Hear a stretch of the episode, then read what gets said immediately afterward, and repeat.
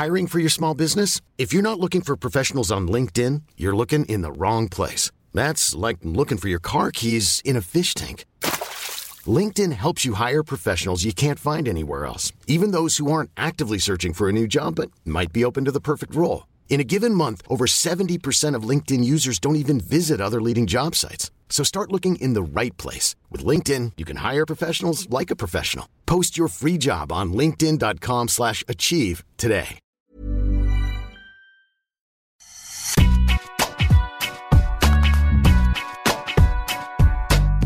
Bonjour à toutes et à tous, bienvenue dans Deep Impact, le podcast des amoureux de tennis. Je suis Sébastien Petit, journaliste Eurosport, et bonjour Arnaud Di Pasquale, notre consultant tennis tout au long de la saison. Comment ça va? Salut Sébastien, très bien. À nos côtés cette semaine, deux autres journalistes de la rédaction, Laurent Verne et Maxime Battistella. Bonjour à vous deux. Salut Seb, salut Arnaud. Salut. Salut à tous. Salut messieurs. J'espère que vous êtes en forme. Non. Ah bah on va essayer de vous mettre en forme. Cette semaine, cette question au menu, Indian Wells est-il un tournoi vraiment trop lent? Daniel Medvedev a remis une pièce dans la machine à complainte cette semaine à Indian Wells qui, selon lui, est d'une trop grande lenteur. Cela dénature-t-elle vraiment le jeu ou est-ce un mal nécessaire? Ce sera notre sujet de la semaine. Puis nous aurons un mot sur le retour de Gaël Monfils, un retour contrasté à Indian Wells, mais l'ex sixième mondial a toujours la motivation pour jouer, mais où va-t-il chercher tout ça? Ce sera l'objet de notre deuxième partie, sans oublier l'œil de Deep la stat du moment concoctée par Constance, du compte Je 7 Math à suivre sur les réseaux sociaux. Deep Impact est à retrouver sur toutes les bonnes plateformes de podcast. Allez, je crois que les jours sont prêts, alors Deep Impact, c'est parti Je vais aller aux toilettes et je vais être aussi lent que le cours. Le cours est lent, donc je suis lent, je vais prendre donc 25 minutes. C'est pas moi qui parle évidemment, je vous cite une réplique d'un dialogue entre Danil Medvedev et l'arbitre de son match du troisième tour à Indian Wells et Mohamed Layani, qui riait un peu jaune sur le moment, alors ça peut prêter à rire, et ça fait pas tout le monde, en tout cas pas le russe qui a mis le doigt là où ça fait mal, pointant en fait un problème de lenteur de la surface californienne, tendance à Indian Wells, mais qui se généralise depuis plusieurs années sur l'ensemble du circuit. Alors, avant de rentrer dans le détail, un petit tour de table euh, pour, résumer vos pensées. Euh, Trouvez-vous que Danil Medvedev exagère? On commence avec Arnaud.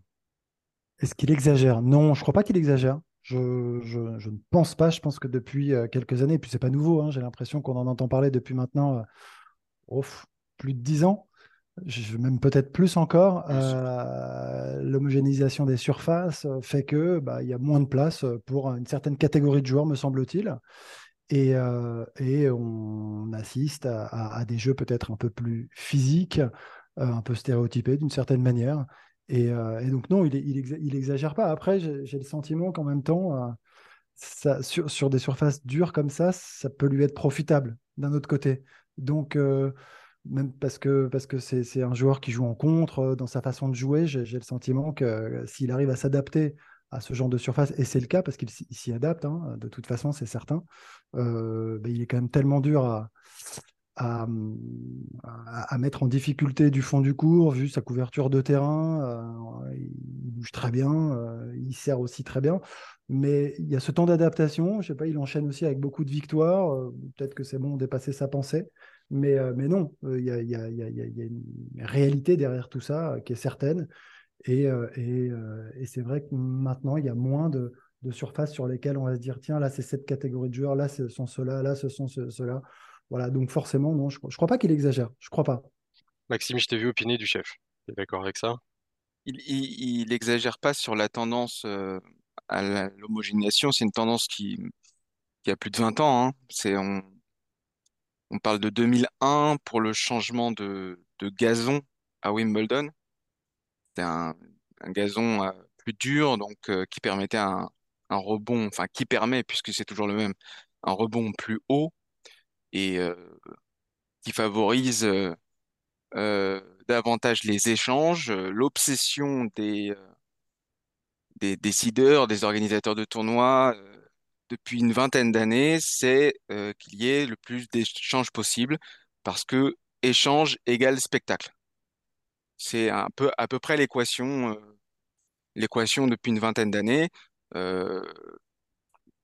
L'ère des grands serveurs, des aces à tout craint, ça, ça a rebuté, selon certains, euh, une partie du public, et donc ils ont voulu remédier à ça en en ralentissant euh, les surfaces. Indian Wells, c'est pas nouveau. C'est là où, euh, où Daniel Medvedev est, est un peu contestable dans sa, dans sa diatribe. C'est que Indian Wells, qui est lent et dont le rebond est haut, c'est pas une nouveauté. Ça fait 5, 10, 15 ans que c'est comme ça. Et il le savait en arrivant. Il était sûrement frustré à ce moment-là parce que les sensations n'étaient pas bonnes. Et puis surtout, euh, même s'il aime quand les échanges durent, euh, Medvedev aime pas quand la balle rebondit très haut, et c'est le cas à Indian Wells. Donc, il y a un peu des deux, c'est-à-dire qu'il y a une, réalité sur l'homogénéisation des surfaces et le ralentissement euh, perpétuel et qui se poursuit encore aujourd'hui. C'est-à-dire qu'on parle de serpent de mer, mais en indoor, ça n'a jamais été aussi lent qu'aujourd'hui. Il y a, il y a quelques mois, Djokovic s'en est plein à Astana. Il disait qu'il avait l'impression de jouer sur terre battue. Donc moi, ce qui, moi, ce qui m'interpelle, c'est que ça vient de joueurs dont c'est le fond de commerce, justement, ces surfaces euh, lentes qui, qui aiment les, échanges longs, qui sont, qui sont à l'aise dans ces conditions. Et si, et si ces joueurs-là commencent à dire que c'est trop lent, à mon avis, c'est que c'est vraiment extrême. Laurent. Mais euh, il y a deux choses différentes. On parle d'homogénéisation des surfaces. Euh, c'est vrai, mais Daniel Medvedev, il parle pas de ça, lui. Hein. Daniel Medvedev, il a un problème avec Indian Wells. Hum. Euh, c'est pas nouveau. On en a parlé la semaine dernière hein, quand on évoquait euh, sa série de victoires, en disant que ce serait un vrai test pour lui, Indian Wells, parce qu'il a jamais réussi là-bas et qu'il aime pas du tout les conditions de jeu. Mais, enfin, sauf si j'ai raté quelque chose, mais dans sa diatribe sur le cours ou ce qu'il a pu dire, parce que moi j'ai bien, bien checker sa conf de presse, il parle pas du tout d'un problème global. C'est pas son problème. Il y a un problème, lui, avec euh, ce tournoi-là et cette surface-là et ces cours-là. Et je, je pense pas du tout qu'il exagère. Il dit ce qu'il ressent, c'est tout. Il aime pas jouer là-bas, il aime pas jouer là-bas, il le dit. Et forcément, dès qu'il euh, a un match où il est un peu en difficulté, où ça se passe pas comme il veut, bah, cette frustration, parce que c'est vraiment de la frustration, ressort. Et pour moi, c'est un petit peu la même chose qu'avec la terre battue. Euh, il n'a pas de bonnes sensations, il n'aime pas beaucoup ça. Et je pense que son problème, il est en partie euh, psychologique. Et d'ailleurs, c'est marrant parce que Mohamed Layani lui a dit euh, T'es professionnel, tu, c'était très bon esprit entre les deux. Hein, d'ailleurs, Mohamed Layani était, comme souvent, très souriant et même pas loin d'être mort de rire. Et, il a pris ça avec humour, mais à un moment donné, il lui a dit Oui, mais qu'est-ce que tu veux que je lui fasse? En gros, tu dois t'adapter, t'es professionnel, c'est comme ça, la surface, elle est telle qu'elle est. Donc, à partir du moment où il vient jouer là-bas, bah, il doit forcément essayer de s'adapter. Mais il n'aime pas ça, donc il le dit.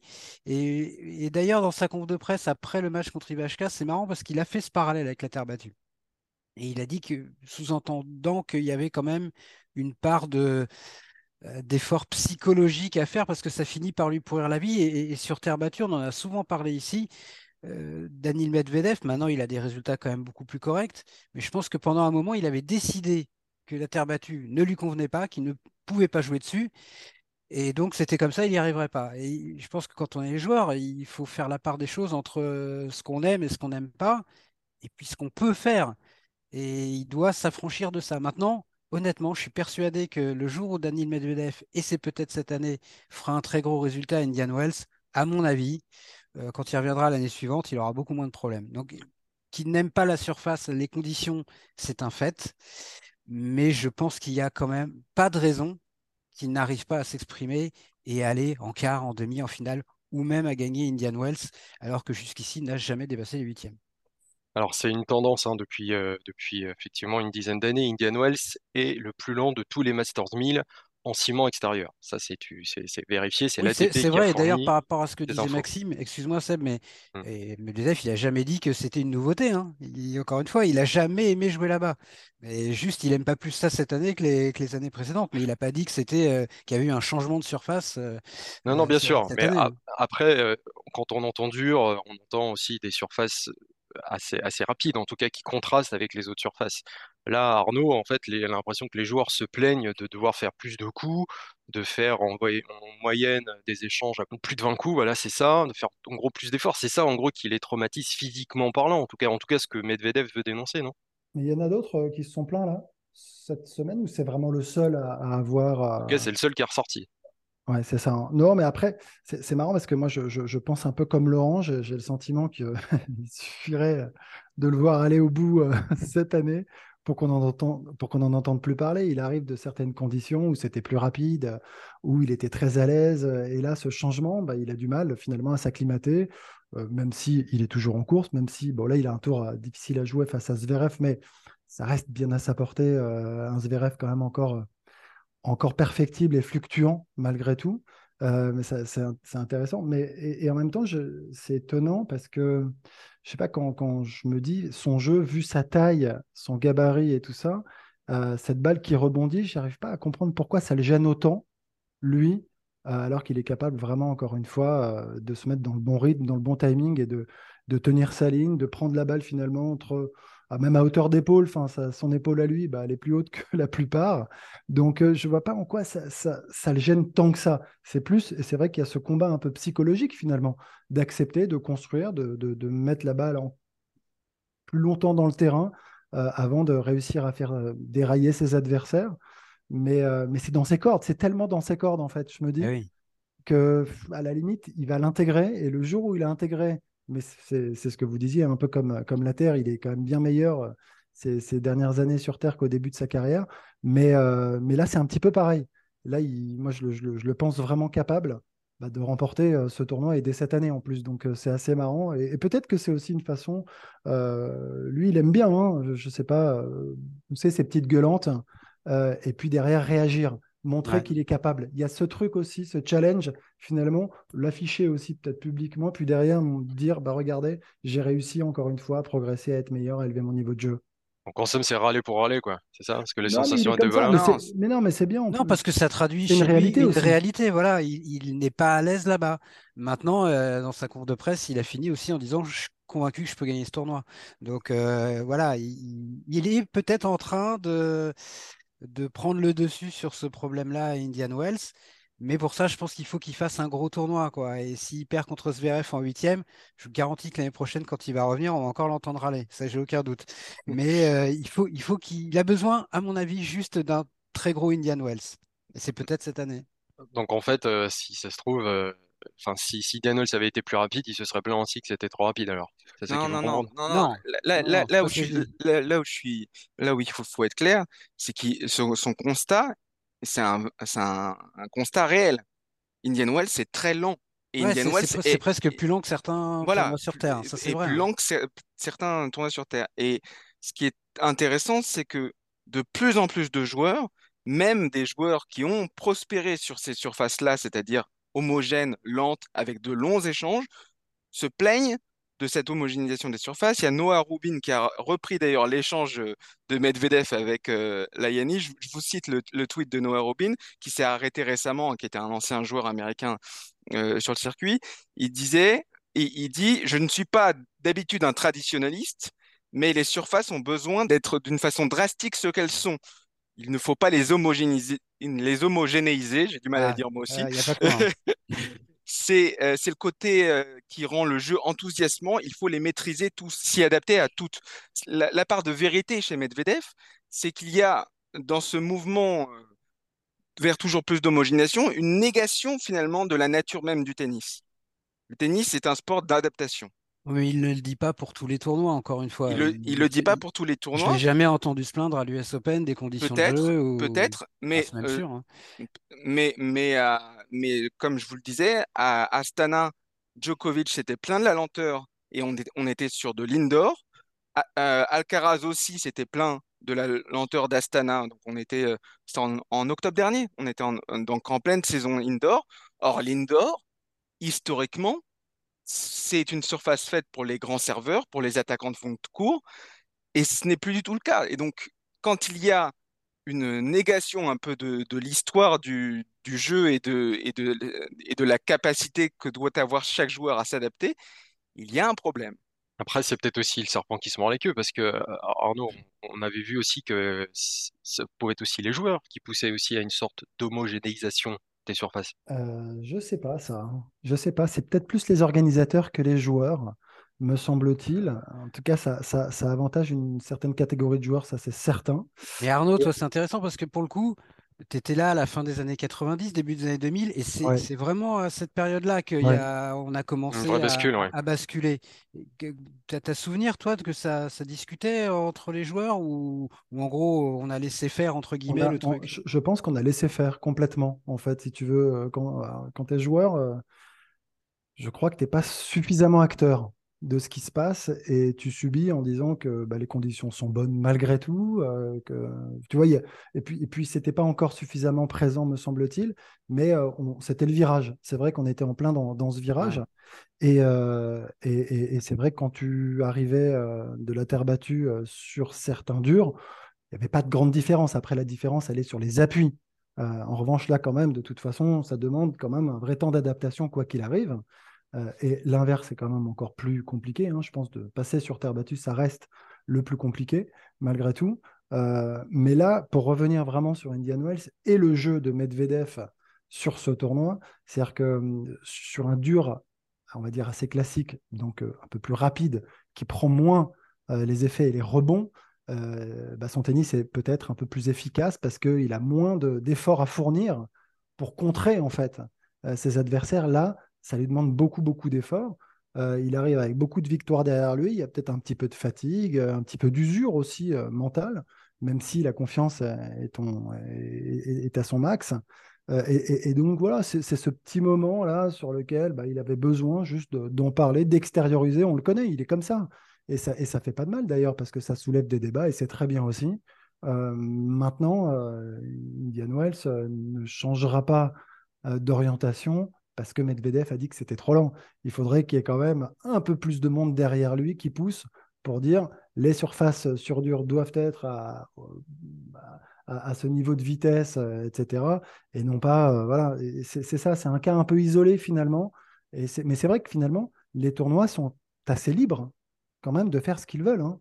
C'est-à-dire que tu sais que as, Absolument, oui. le choix euh, sur chaque tournoi a le choix en fait de sa, de sa surface et, la rapidité. Après, il y a quand même une des, une des raisons pour lesquelles euh, c'est de plus en plus homogène, et notamment en indoor, c'est que la saison indoor est, relativement courte à l'automne, et les joueurs n'aiment pas beaucoup quand euh, ils passent d'une semaine à l'autre d'une surface parfois très rapide à quelque chose de beaucoup plus lent. Et je me souviens de, je crois que c'était en 2010 ou à Bercy, la surface était ultra, ultra rapide. On parlait de patinoire euh, à l'époque, c'est Liodrek qui était ouais, ouais. Et c'était d'ailleurs le tournoi avait été fabuleux. Je ne sais pas s'il y a une corrélation, mais on, avait passé une semaine fantastique. Sauf que derrière il y avait le Masters avec une surface beaucoup plus lente, et ça les joueurs n'aiment pas. Et voilà, quand ils sont en plus en fin de saison comme ça et qu'ils euh, quand tu as joué une finale le dimanche et mmh. que le lundi euh, tu te retrouves dans un autre tournoi sur une surface qui est ou beaucoup plus lente ou beaucoup plus rapide. En général, ils n'aiment pas ça. Après, d'une manière globale, je suis d'accord avec toi, Maxime, et je ne suis pas fan de, de, ce à quoi on assiste. Il y a peut-être eu aussi un excès inverse, hein, il faut se souvenir. Toi, Maxime, tu t'en rappelles pas parce que tu es très jeune. Tu étais encore à l'école, à l'école tu étais, euh, même peut-être même pas né. Ou tu avais quelques années. Mais moi, j'ai souvenir d'une finale à Bercy en 93, je crois, quand Ivan Izevich gagne contre Medvedev où on a dû voir trois échanges dans le match parce qu'Ivan a servi 30 euh, ou 40 aces. Medvedev ne retourne absolument pas. Et dans le troisième set, c'était en 3-7 gagnant à l'époque, il se fait siffler Ivan à, chaque ace ou chaque service gagnant parce que le public n'en pouvait plus. Mmh. Donc on est. C'est parti de là aussi, hein, de, de saison record en ice aussi pour lui. Hein, en, voilà, et, et peut-être, et même sûrement, qu'on est passé à un excès inverse. Et puis je pense qu'il y a des surfaces le dur, l'indoor, on peut en discuter. Je pense que le gazon, il fallait pas y toucher. Mais, mm. c'est la crainte, Laurent, tu as, complètement raison. La crainte, en fait, euh, et on revient sur le début des années 2000, c'est de voir trop de très grands serveurs prendre le dessus sur le jeu en lui-même. Et, c'est ça. Donc, on a pas, je, je, pense que vraiment l'inquiétude, elle est née vraiment de, de ce constat-là, de certains matchs, en effet, avec euh, des, joueurs de plus d'un mètre 90, voire deux mètres, qui débarquent et qui balance que des services, beaucoup d'ace, beaucoup moins de jeux, beaucoup, C'était justement ce qui se passait à la fin des années 90, où justement on dénonçait euh, ce, temps de jeu qui était hyper réduit, où les gens en fait voulaient voir des échanges et en fait il n'y en avait pas. Mais je pense quand même qu'on n'aurait pas dû toucher au gazon, d'abord pour deux raisons, parce que Wimbledon c'est sacré, et ensuite parce que la saison sur gazon elle dure 4 semaines, mmh. ça, me, me paraissait pas nuire au tennis euh, durablement que d'avoir une parenthèse de jeu ultra rapide mmh. euh, dans la saison. Le dur, l'indoor, il y en a beaucoup peut discuter encore, on peut avoir des variations. Mais je dirais, on a tout de suite compris, on est passé de Ivan Izevich Rafter en finale euh, en 2001 à Hewitt Nalbandian un an après. Et, la c'était caricatural la différence entre les deux. On avait vraiment changé complètement de, surface. D'ailleurs, c'est pas tellement une question de vitesse que de, que, que de rebond et de la hauteur du rebond. Et le problème, c'est Nicolas Mahut nous l'avait expliqué il y a quelques années. Il disait avant à Wimbledon, euh, on faisait tous faire service volé parce que euh, tu ne pouvais pas. L'objectif, c'était de pas laisser rebondir la balle. Maintenant, tu peux sans problème, donc tu restes au fond du cours, à part euh, deux, trois psychopathes qui aiment faire service volé, et on les salue. Mais oui, ça a changé la nature du jeu sur gazon, vraiment, ça, c'est incontestable. Et souviens-toi de cette petite phrase de Marat Safin en 2008 qui disait Je tiens, qui a fait demi-finale cette année-là à Wimbledon, qui disait ouais, Je tiens à remercier le gars qui a ralenti le gazon montre aussi que. Ah oui, c'est ah certain. Bah bah, Est-ce que Djokovic et Nadal auraient euh, gagné euh, Wimbledon? Autant de fois surtout, pour Djokovic. je pense que ces gars-là s'adaptent à tout. Mais pour moi, la performance d'un Borg qui a fait trois années de suite le Channel Slam en gagnant Roland Garros et Wimbledon, ça reste une performance incroyable et bien supérieure au fait aujourd'hui d'enchaîner euh, Roland et Wim, même si je suis d'accord avec Arnaud, c'est quand même pas la même surface et pour tout un tas de raisons, tu as quand même euh, besoin de t'adapter. Mais l'adaptation pour des joueurs aussi forts, aussi complets, est beaucoup plus facile aujourd'hui qu'elle l'était dans les années 70, euh, 80 ou 90. juste pour revenir à un truc, tu as totalement raison, on est passé d'un extrême à l'autre. Je suis pas sûr que ce soit préférable de voir en quart de finale de Wimbledon un Pella Bautista Agut comme en 2019. Tu cites Bertrand Meilleur, non? Non, on avait dit pas, pas d'attaque personnelle, Maxime. c'est pas une attaque personnelle, c'est juste 40, 40 coups à chaque échange sur gazon, il y a quelque chose de totalement irrationnel. quand, j'avais fait le, j'avais fait un long format euh, sur la finale de Wimbledon 2008 entre Nadal et, Federer, la fameuse pour les 10 ans. Et j'avais trouvé cette stat complètement dingue dans un livre. C'était que le premier échange de la finale, je crois que c'est 15 ou 16 coups de raquette. Et je crois que c'est John Vertime dans son, dans son livre sur le, sur le match qui racontait ça. Et il donne un élément de comparaison. Il dit en 84, la demi-finale Lendl-McEnroe à Wimbledon, il n'y a eu qu'un seul échange qui avait fait plus de 4 coups de raquette. Et, là, de finale 2008, qui est un match immense hein, d'ailleurs, donc ça n'empêche pas. Euh, premier échange, bim, 15 coups de raquette. ça, dit tout quand même du changement de, nature. Dernier point, pour revenir à ralentissement de l'indoor, tout ça, il y a aussi un problème potentiel pour la santé des joueurs. Euh, le côté très abrasif des cours pour les appuis, pour les pieds, pour les chevilles, pour les genoux et même pour le rachis lombaire, hein, le bas du dos. Ensuite, ça a des répercussions importantes. Et on parle beaucoup des surfaces, mais il faudrait pas oublier non plus que le principal problème depuis quelques mois, c'est surtout les balles qui sont de plus en plus lourdes.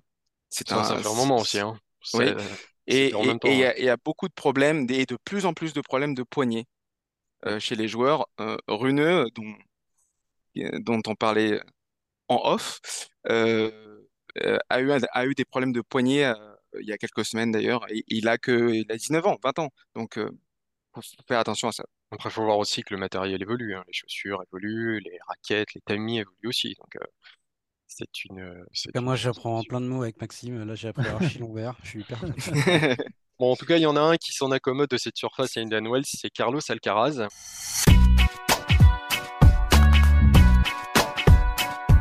Il est l'objet de notre stat euh, de la semaine, concocté par notre partenaire G7Mat que vous pouvez suivre sur les réseaux sociaux. Donc, dans la nuit de lundi à mardi, Carlos Alcaraz a remporté son centième match sur le circuit principal à l'occasion de son 132e match disputé à sa Telon Greek Sport. Alors, depuis le début de l'ère Open, seul John McEnroe, et ça je sais Laurent que ça te fait plaisir, John McEnroe a disputé moins de matchs pour atteindre la barre symbolique des 100 matchs. Donc il est à entre John McEnroe et André Agassi. Mais il n'a pas fait mieux que John McEnroe, c'est tout ce que je retiens de cette statistique. Voilà. Et parmi les joueurs en activité, donc Nadal, lui, il a mis 137 matchs, Djokovic 143, Murray 149. Et il y a un petit Yannick Sinner qui s'intercale tranquillement à 147 matchs. Alcaraz reste un, phénomène, on a l'impression que dès qu'il sort, dès qu'il joue un match, il y, a quelque chose qui éclate, mais voilà. Et aussi on rappelle que s'il remporte le tournoi, il redevient numéro 1 mondial, ce qui évidemment, on rajoute une petite cerise sur le gâteau. Mais voilà, ça se confirme, hein, le, phénomène est toujours en route, même si on peut s'inquiéter de son Une petite stat rigolote sur la place de numéro 1. À la race, si Medvedev gagne, il sera parfaitement à égalité avec Djokovic. Ils seront à la fin, voilà, après quoi, deux mois et demi. un Masters 1000, un Grand Chelem, ils seront exactement à égalité de points. Donc, je pense qu'on va encore avoir une bataille sympa pour, pour la place de numéro 1 cette année, même si, à mon avis, ça dépendra quand même surtout du nombre de tournois que Novak Djokovic va jouer au bout du compte. Mais voilà, ça va, ça va être sympa parce que Medvedev est en train de revenir dans la course pas pour être numéro 1 euh, tout de suite parce qu'il lui manque beaucoup de points sur, sur, 2022. Mais vu le début de saison qu'il fait, ça peut vite devenir intéressant euh, pour lui et pour nous. C'est une pépite, c'est un phénomène. Enfin, je pense qu'on est tous d'accord pour, euh, pour se dire, même si McEnroe garde le record, que c'est vraiment impressionnant. Moi, je trouve que la manière dont il est revenu aussi vite encore après sa blessure, bah, ça, montre encore une fois sa soif de victoire, son état d'esprit, euh, son sérieux, sa rigueur, son application, son implication. Enfin, c'est assez dingue en fait. Moi, je ne sais pas si on mesure à quel point euh, le gars est engagé dans son projet. Alors, comme, comme un Joe Collet, hein, comme d'autres le sont, mais mais mais il y a une vraie différence entre quelques-uns et les autres, malgré tout. Voilà, je, je crois vraiment. Et lui fait partie de, ces très, très, très, très grands. Euh, il fait partie de ceux, en fait, qui vont marquer l'histoire, qui ont déjà commencé, mais qui vont. il va continuer. Il va continuer. Et je pense qu'il ne le voit pas autrement, en fait. Mais comme Joko, euh, dès, le début de sa carrière, et comme euh, probablement un, Nadal, même s'il l'affiche un peu moins, quoique Alcaraz, je ne suis pas sûr qu'il l'affiche vraiment, mais, mais, mais dans, dans, les faits, ce sont des gars qui vont craquer forcément un certain nombre de records. Euh, et, en plus, ce qui est bluffant, c'est que lui, il a repris la compétition sur terre battue. Donc lui, le passage sur cette surface-là, Maxime devrait encore plus. C'est très lent, t'as dit. Mais c'est de la terre battue. D'accord, mais bon, les appuis sont pas les mêmes. On parle d'abrasion, on parle de, lenteur, effectivement. Mais évidemment. La terre battue reste quand même beaucoup plus lente que l'Indian Wells. Alors, euh, beaucoup plus lente, non. Par contre, je, euh, les différences d'appui sont, sont fondamentales. Ça, c'est sûr. Tu, tu te traumatises beaucoup moins quand tu reprends tes appuis sur terre parce que c'est plus la glissance, comme disait le docteur en physiologie Jean-Bernard Fabre que j'avais interrogé sur le sujet.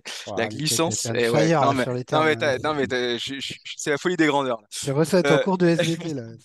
Là. la, glissance de la surface est, beaucoup moins traumatisante pour, pour les appuis. La glissance, hein, attention. Ouais, la glissance, la glissance. Euh, non, mais cette parenthèse, euh, Close, euh, oui, il est, il est, il est, il est impressionnant dans sa capacité à s'adapter, surtout à un, si jeune âge. Euh, on, a l'impression qu'il est sur le circuit depuis, depuis 10 ans. Euh, c'est un, un cador, quoi. Il, revient, il revient de blessure après 4 mois, il gagne un tournoi, il fait finale, il se reblesse un peu, il prend une semaine de repos et, et c'est reparti, c'est reparti comme si de rien n'était, et sur une surface différente. Donc euh, c'est exceptionnel et j'ai hâte, hâte de voir son prochain tour là. Il va jouer euh, en huitième de finale contre Jack Draper, euh, jeune aussi. Donc c'est la même génération, gaucher, qui a battu Murray cette nuit, la nuit dernière. donc voilà, ça, va être intéressant de, voir, comment, il, aborde ce, match contre un gaucher, s'il confirme, et puis et puis sinon, dans sa partie de tableau, euh, s'il continue comme ça, c'est, c'est, il a de bonnes chances d'arriver en finale. C'est, mais, Alcaraz, Alcaraz, là, les amis, on, on, le catalogue euh, terre battue je ne ah suis pas certain. Hein. Une question, mais je suis pas sûr, non. Non, non, sur dur, il là. Il a gagné l'US Open. Quand, même, entre autres. je, je, pense qu'il est, il, est plus dangereux sur. Enfin, il est, il est, il est immense partout. Hein. Je pense qu'il mais... sera très fort partout. Il est déjà très, fort, presque partout. et Sauf Gazon, peut-être encore et encore. il, a, avait fait il avait fait un, un, sacré match contre, contre Sinner quand même. Hein, en ouais, non, je pense que. Ah, moi, je suis évidemment hein, d'accord avec tout ce que vous avez dit. On parle d'un spécimen euh, rare, quoi et potentiellement d'un très très très très grand champion qui peut effectivement marquer l'histoire du tennis. Moi, je vois que deux écueils possibles pour lui, un à court terme, un à long terme. À court terme, c'est la digestion de tout ce qu'il a fait ces derniers mois. Euh, on avait vu des, joueurs très jeunes, et les derniers joueurs très jeunes, souvent qui ont gagné des, grands chelems, ont mis du temps à le digérer. Euh, Djokovic, on l'a oublié aujourd'hui, mais il a mis trois ans à gagner son mm. deuxième tour du grand chelem, Open d'Australie 2008, Open d'Australie 2011, avec des périodes. Ah, il était à super haut niveau, hein, il était troisième euh, mondial derrière les deux autres. mais il a dû digérer ça. Et puis Sampras, pareil, il a mis, il a mis trois ans aussi pour quasiment pour gagner son deuxième tournoi du Grand Chelem. Honnêtement, je suis pas très inquiet pour lui à ce niveau-là. Et je pense qu'en plus, la coupure qu'il a eue, là, paradoxalement, va lui faire du bien. L'écueil à plus long terme, c'est le physique. Je trouve qu'il a quand même déjà pas mal de blessures pour un joueur de moins de 20 ans comme ça. C'est pas forcément très bon signe. Ce sera quelque chose à surveiller. Je pense qu'il devra être très intelligent euh, dans, dans la gestion de son calendrier, dans ses choix. Euh, maintenant, après, euh, je, me, souviens que quand Nadal avait 21 ans, on annonçait presque la fin de sa retraite parce qu'il était trop souvent blessé. Donc, la fin de sa carrière plutôt. La fin de sa carrière, pardon, ouais. Euh, donc j'en fais pas un pronostic, hein, mais c'est quand même, je pense, quelque chose à surveiller parce qu'il a pas mal, il n'a pas de graves blessures, mais il a quand même pas mal de pépins qui s'accumulent pour un joueur qui est quand même très jeune. Alors on parlait euh, glissance, c'est ça, tout à l'heure. Arrêtons-nous un instant sur le, sur le retour de Gaël Monfils sur le circuit. Ça faisait sept mois qu'il était éloigné des terrains en raison d'une blessure au pied, intervenu à Montréal l'été dernier et en Californie, il a été sorti Dès son entrée en lice par euh, l'Australien Jordan Thompson en 2 petits 7, 6-3, 6-1. Donc bon coup de faute, euh, le vent a sans doute rien arrangé, mais bon, il est apparu logiquement rouillé. Arnaud, euh, c'est un, un peu mal au cœur quand même de le voir, de le voir comme ça. Oui, ça fait, ouais, ça fait mal au cœur. Ouais. Alors en même temps, on s'attendait pas non plus après un arrêt aussi long à le voir tout de suite très bien joué. Non, les inquiétudes, elles, elles vont au-delà. Moi, je trouve que le danger, c'est que c'est qu'il a un certain âge, c'est qu'il a maintenant euh, une petite famille et qu'il a profité, qu'il a passé du bon temps et qu'il a, il a aimé tout ça. Et c'est normal, mmh. on peut comprendre, parce qu'au bout de peut-être 15, 20 ans sur le circuit, parce qu'on peut considérer qu'il euh, avait déjà 15-16 ans, il, commençait il faisait déjà le tour du monde chez les juniors. Donc euh, ça fait, ça fait une vingtaine d'années que, que tu fais le tour du monde, que tu ne t'arrêtes pas, que que, c'est compliqué. En fait, euh, ce sont des efforts. En fait, qui, en fait, c'est peut-être le terme, il est peut-être là. C'est quand ça devient vraiment trop d'efforts que ça devient très compliqué. Et là, j'espère que ça, c'est pas, c'est pas le cas. Euh, maintenant, on sait aussi euh, que quand tu arrives et que tu imagines un petit peu la fin, tu as encore envie de revivre des moments. On en voit certains hein, continuer, s'accrocher, tenir pour vivre des émotions. Gaël, il peut aussi se retrouver hein, dans cette configuration parce qu'on sait que c'est un showman qu'il est capable malgré tout euh, bah, de, bien rejouer, ça j'en suis convaincu, euh, et qu'il suffit que ça clique sur euh, un ou deux matchs, une ou deux victoires. il faut reprendre le rythme, à hein, la compétition enchaînée, pour finalement bah, regagner des matchs et continuer. Donc, mais encore faut-il faire tous les efforts. C'est-à-dire que tous ceux dont on parle, et là je pense à Vavrinka, je pense à Murray et à d'autres, ils les font, hein, les efforts. C'est-à-dire qu'ils vont s'entraîner, c'est très dur ils ont envie plus que tout de continuer. Il faut avoir envie plus que tout dans ces moments-là de continuer et euh, de se retrouver finalement sur le circuit. Il faut l'aimer plus que tout, ce circuit. Et, mais c'est humain à sa place de se dire euh, c'est compliqué, je suis bien dans ma petite vie aussi avec, euh, avec mon enfant, avec ma femme. Je m'entraîne, mais peut-être un petit peu moins qu'avant et j'ai un peu moins la, pression du, quotidien. C'est humain. Mais euh, voilà, je, quand il dit il suffirait que je me reblesse pour que ce soit terminé, évidemment, à cet âge-là, ouais, on peut comprendre aussi. C'est-à-dire que il, a 37 ans. Bah ouais, il est plutôt à la fin qu'au début. Euh, maintenant, c'est qu'est-ce qu'il peut encore faire? En fait, quels sont aujourd'hui ses objectifs? Est-ce qu'il a envie, tout simplement, euh, de tout donner encore, de, tout de dédier encore sa vie au tennis? Tu peux pas le faire à moitié, ça c'est certain. Ça, ça n'existe pas. C'est beaucoup trop compliqué. C'est trop professionnel. Il y, a, trop de jeunes qui arrivent. C'est trop compliqué. Mais, euh, et, donc, c'est compliqué. Mais. Euh, Après, ce qui l'aide aussi, c'est que sa femme, Elina Svitolina, mon fils, euh, reprend aussi, enfin, a envie de reprendre la compétition. Donc, ça peut-être aussi peut-être vecteur à ce que, ce qu'il reparte un peu au combat et qu'il essaye aussi de d'avoir un dernier gros coup. Je sais pas ce que vous en pensez. Il y a, oui, il y a, un phénomène euh, d'émulation sûrement entre eux. Euh, maintenant, lui-même s'est fixé des objectifs à moyen terme justement pour continuer, pour avoir cette envie de, enfin, pour susciter cette envie de continuer. son objectif le plus le plus important qu'il a, qu'il a révélé à, plusieurs reprises ces derniers temps, c'est de se qualifier pour les Jeux Olympiques de Paris 2024. Alors ce serait sur un classement post-Roland Garros 2024, donc dans un peu plus d'un an, si je ne me trompe pas, ouais, un tout petit peu plus d'un an. Euh, et euh, là, en fait, il se donne un peu le temps de, d'espérer retrouver peut-être pas à son tout meilleur niveau, mais en tout cas un, niveau très intéressant, un niveau de jeu très intéressant. pour ce premier tournoi, cette défaite très sèche, la 6-3, 6-1, bon, contre Jordan Thompson, je pense qu'il y a aussi deux phénomènes, c'est-à-dire évidemment le manque de rythme, manque de compétition, tout ça, mais aussi l'appréhension. il, a aussi insisté là-dessus. Sa blessure, c'était une blessure presque anodine. Il a, pas fait un, il s'était pas sur un appui extrême, c'était pas, il s'est pas tordu la cheville, il s'est pas fait mal au genou. C'est d'un coup sur un pas normal, il a senti son, son talon se, se, dérober quoi. Donc il y a, quelque chose de, de l'ordre d'une appréhension très forte à, la reprise qu'il a ressenti aussi. Il faut peut-être lui laisser quelques matchs pour, euh, pour, pour voir ce, ce qu'il en est véritablement sur le côté positif, euh, c'était que Gunther Bresnik, son, entraîneur, disait que justement à l'entraînement, il était motivé et, il travaillait beaucoup par rapport à, ce que son physique lui, avait permis ces, dernières semaines. Donc voilà, c'est très difficile d'avoir un jugement euh, définitif. En effet, il a beaucoup aimé ces, mois passés euh, avec sa fille, c'est logique et ça a relativisé sa frustration de ne plus être sur le circuit, mais il a encore beaucoup d'envie. Donc voilà, je pense que les prochaines semaines seront décisives parce que c'est s'il si, n'arrive pas à se remettre dans le rythme, s'il ne retrouve pas le chemin de la victoire assez vite, ça, ça pourra peut-être peser davantage dans sa tête. C'est sûr que s'il n'y a pas d'envie et qu'il n'y a pas de victoire au bout, il va vite s'arrêter. Ça, c'est une évidence. Après, quand je parlais de, dernier coup, euh, je sais que Murray, par exemple, il en parlait de ça, d'essayer de, retrouver des sensations énormes sur un match, sur un gros tournoi. Et c'est peut-être vers ça, Laurent, qu'il cherche à tendre. Ouais, mais ça, ça vient. Enfin, on peut croire au miracle, hein, mais euh, je ne crois pas trop à la théorie du match fabuleux ou de la semaine fabuleuse ou du, du grand slam fabuleux.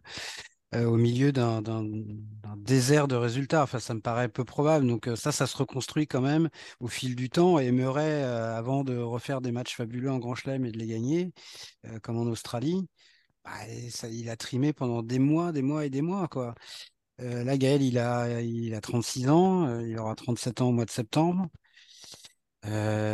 tu disais qu'il n'avait pas joué depuis Montréal, mais avant Montréal, il n'avait pas joué depuis Madrid. Donc en gros, on est quasiment à une année blanche là pour Gaël Monfils. Et ce qui est vraiment dommage, c'est que il avait fait un très bon début de saison 2022. Euh, il gagne un tournoi, il fait un quart euh, en Australie.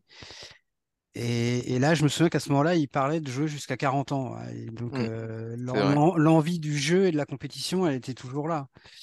Maintenant, après une année quasi blanche avec des blessures, avoir fondé une famille, être resté loin du circuit, et effectivement, c'est forcément des choses qui comptent et qui pèsent.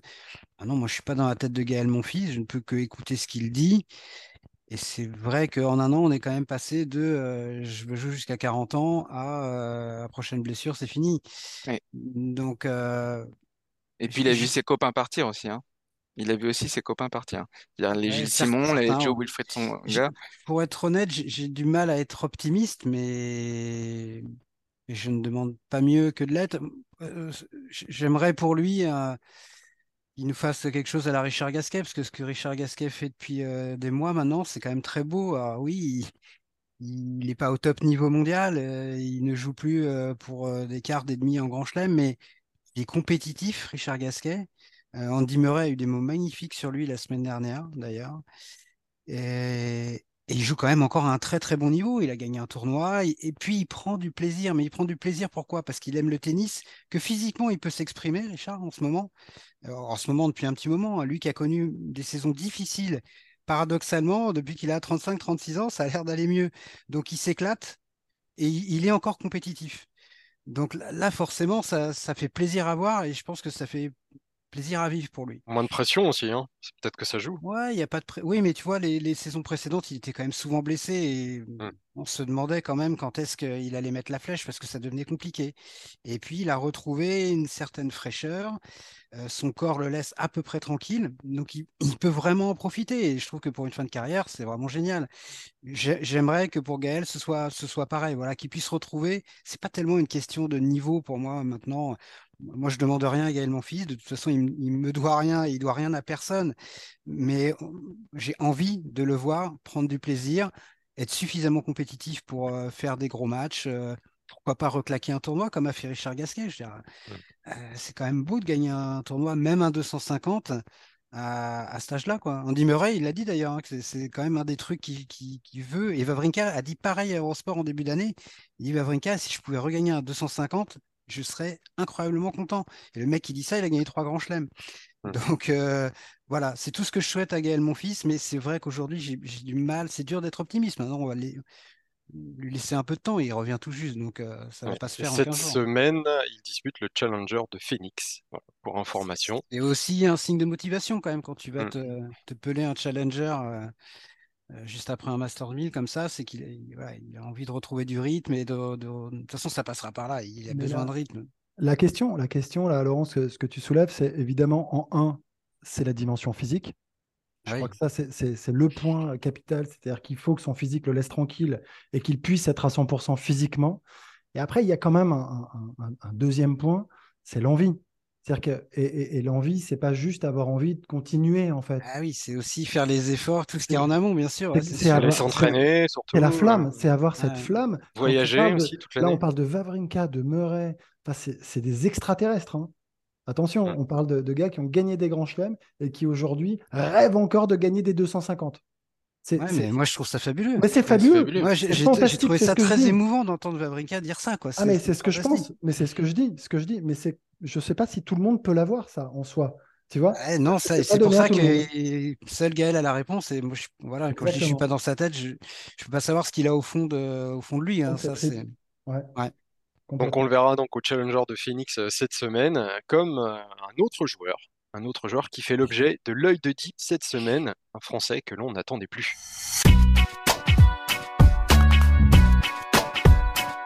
Un petit œil de Deep sur Benoît Père. eh oui, messieurs, tout à fait. il était parti sur une tournée de trois challengers, enfin, trois, il y en avait deux au Mexique, je crois, et l'autre euh, aux États-Unis, me semble-t-il, au milieu des deux. Et donc, il a gagné le troisième, Puerto Vallarta, euh, alors contre des adversaires, somme toute, euh, assez modestes, puisque je crois qu'il joue des joueurs classés aux alentours de la 300e place mondiale. entre 250 et 350. C'était ça en moyenne, je crois. mais, en moyenne. Mais il va gagner quand même ce tournoi. Et est-ce que, la question, c'est est-ce qu'il ne se relance pas? En tout cas, on parlait d'envoyer des signaux, envoyer euh, des indicateurs comme ça, bah, est-ce que c'en est pas un finalement que de vouloir vraiment remonter la pente aujourd'hui? Et euh, même si ça a été euh, très compliqué hein, ce début d'année, mais là il y a cette victoire, peut-être qu'il relance et, on va voir la suite, mais peut-être qu'il n'a pas dit son dernier mot non plus. Benoît Père, et que même si, encore une fois, ce sont des victoires face à des joueurs modestes, on sait très bien que la victoire peut relancer, peut redonner confiance, et quand on connaît son, son talent, euh, peut-être qu'il est capable voilà, de, revenir. Alors, top 100, top 50, ça, un point d'interrogation. Mais euh, voilà, petit œil euh, sur Benoît Père. Ça fait, ça fait un an hein, qu'il est sorti du top 50. Aujourd'hui, il est 209e mondial. Ça fait, pour, la, petite histoire, ça, faisait trois ans qu'il n'avait pas enchaîné plus de trois victoires sur un circuit, puisque celui-là, c'est le circuit Challenger. Mais la dernière fois, c'était à Auckland face à Hugo Humbert, où il avait disputé une finale. Donc là, le, revoilà avec son septième petit challenger sous le bras. Euh, ah, il, va revenir dans les, il va revenir dans les 200 là. Et non, mais je sais pas quoi dire. Honnêtement, euh, honnêtement. Tu penses qu'il est capable de se relancer? C'est sceptique. Tu vois, on parlait de flamme, euh, de détermination, de... et je suis pas plus dans la tête de Benoît que dans celle de Gaël, donc je sais pas, mais j'y crois pas beaucoup, beaucoup quoi, pour être honnête. Mais mais tu comprends ces efforts alors d'aller jouer sur des challengers, sur des tournois quand même de seconde bah, Puerto Vallarta, c'est sympa, hein c'est sympa Puerto Vallarta. Au Mexique, hein, pour information. tu veux dire qu'il choisit ses destinations? Ah, je, Non, je dirais pas ça. non, mais gagner un challenger, c'est pas, faut pas dénigrer ça. Ça, ça, ça, reste un titre. Maintenant, il y, a y a challenger et challenger quoi, en termes de, de niveau de compétition et d'opposition. Là, c'était pas un très très gros tournoi. C'est sûr que c'est pas celui de Phoenix de cette semaine. Hein. Oui, par exemple, où en gros, tu as tous les éliminés d'Indian Wells du premier tour qui, se rabattent euh, sur l'Arizona. Euh, donc c'est bien, mais c'est très très très très loin encore, je pense. Euh, ça me paraît dur d'extrapoler sur ce que ça peut appeler derrière. Et au fond, de quoi il a envie, Benoît Père Voilà. J'en sais rien. J'en sais rien. Et pour être honnête, euh, bon, c'est pas c'est pas le sujet qui me préoccupe le plus euh, en ce moment dans le tennis mondial. Quoi. Il était euh, ni dans le tennis il, cette, il était cette semaine à Phoenix effectivement pour disputer le Challenger et il a perdu en qualification face au jeune Suisse Leandro Riedi. Oui, ce qui est pas non plus délirant quand tu viens de. Il a décompressé quoi. Bah, il a plus, il a, bah, même pas eu le temps de décompresser. Tu l'as dit toi-même, il n'a pas l'habitude non plus d'enchaîner des matchs. Mmh. Il a complètement perdu cette habitude-là. Euh. Ouais, et puis je sais pas combien, il y a eu un jour même pas de battement entre les deux, sur passe différentes, un, un, un Suisse, Ridley, qui joue pas mal en ce moment en plus. Donc, mmh. Donc c'était pas si évident que ça. Ce qui, moi, ce qui me rendrait peut-être peut un, un, peu optimiste pour lui, c'est que c'est s'il retrouve un truc fondamental et notamment pour des joueurs de, euh, pour tous les joueurs, mais pour des joueurs comme lui euh, avant tout, c'est le plaisir de jouer. S'il va, s'il va sur les tournois euh, en se disant je veux me faire, je veux gagner, je veux gagner tant et tant et puis c'est tout, ça suffira pas. S'il retrouve du plaisir et que les victoires sont au rendez-vous, oui, il a, il a le potentiel pour revenir dans le top 100 c'est une histoire d'état d'esprit, tout, euh, tout ça. ce que, euh, là où on peut malheureusement pas avoir trop de doutes, c'est sur son côté euh, professionnel, hygiène de vie. après, après avoir gagné son challenger, et il s'est encore vanté de manger une grande pizza après. Alors ça pouvait, être, la, ça, pouvait être la récompense. Est-ce que c'est vraiment grave? C'est de la provocation ou de la, c'est de la provocation ou de la dérision. Peut-être qu'il s'est privé toute la semaine et qu'il lâche les chevaux après. Mais voilà, ça peut être ça. Je rappelle que Caroline, Garcia nous a dit quand même en fin d'année que euh, justement, elle avait aussi arrêté de se prendre la tête sur ce genre de choses et quand elle avait envie de bouffer une pizza, elle avait bouffé. Donc, bien sûr, bien sûr, mais une pizza, c'est pas là le problème. Non, non, mais Benoît Père, il a un historique à, ce compte-là. Euh, c'est pas, c'est pas des, c'est pas une publication isolée, c'est des, des, dizaines par mois de publications bah, de ce type-là. Parce qu'il a compris que ça faisait parler. La preuve, voilà. Euh, la preuve, on donc, t'en parle. Donc, ce, que, ce, que, je veux dire, c'est que on, ne on peut pas attendre de lui qu'il euh, devienne un modèle euh, d'hygiène de vie et qu'il revienne de ce fait-là à un niveau, euh, à son meilleur niveau. Je pense que s'il si, veut se donner les moyens de revenir à son meilleur niveau, il va devoir corriger ça. Est-ce qu'il en a envie? Franchement, j'en doute fortement. Par contre, cas, il, en tout cas, c'est retrouver le plaisir. Ouais, mm. il est reparti du bon pied, espérons que ça dure. Et en tout cas, les jouer des challengers, ça montre quand même une certaine motivation. Quand même, on peut pas lui enlever ça.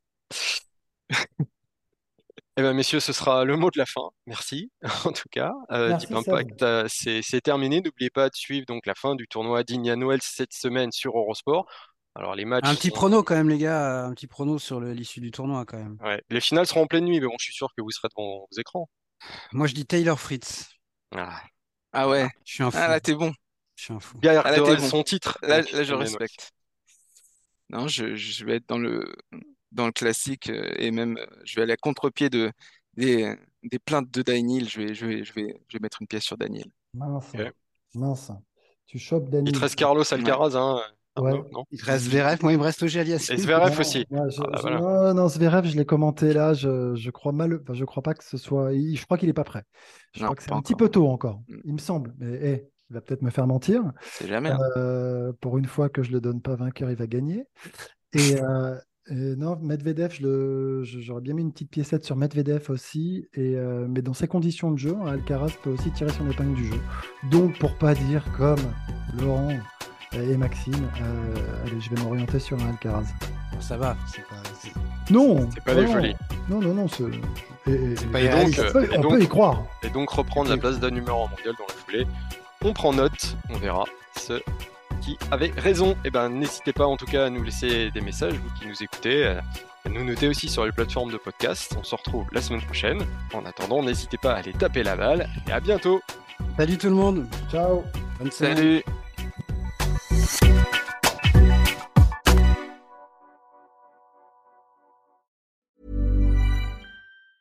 Even when we're on a budget, we still deserve nice things. Quince is a place to scoop up stunning high-end goods for 50 to 80% less than similar brands. They have buttery soft cashmere sweaters starting at $50, luxurious Italian leather bags, and so much more. Plus, Quince only works with factories that use safe, ethical, and responsible manufacturing. Get the high-end goods you'll love without the high price tag with Quince. Go to quince.com/style for free shipping and 365-day returns.